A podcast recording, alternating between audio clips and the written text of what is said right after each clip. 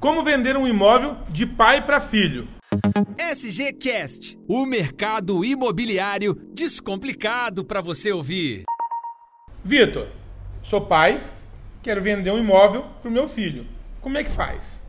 Diogo, teoricamente não há nenhum problema, mas como isso pode influenciar no direito hereditário, se você tiver outros herdeiros, então o correto de, de fazer uma venda como essa é tendo autorização das demais pessoas envolvidas, ou seja, dos outros filhos que vão estar envolvidos. Claro, a esposa, se for o caso, já vai estar tendo que vender junto, ela já tem que assinar, então ela já está de acordo. Sim. Mas no, tendo outros herdeiros, eles vão precisar concordar com essa transação, porque isso pode ter influência no direito hereditário, até porque normalmente a gente sabe que uma venda de pai para filho acaba tendo aquela forcinha, é uma venda mais tranquila, com um descontinho maior, não é verdade? Então você está falando que pede ali o filho para assinar, o outro filho, se for o caso, ou outros filhos, para assinar o contrato como o quê? Como anuente, como de acordo com aquela Exata, transação. Exatamente. Nada mais complexo do que isso. E a escritura.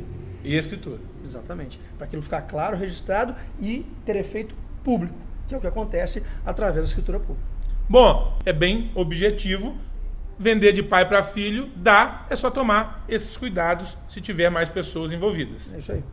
Você ouviu SGCast. Acompanhe a Souza Gomes no Facebook e Instagram. Arroba Souza Gomes Imóveis.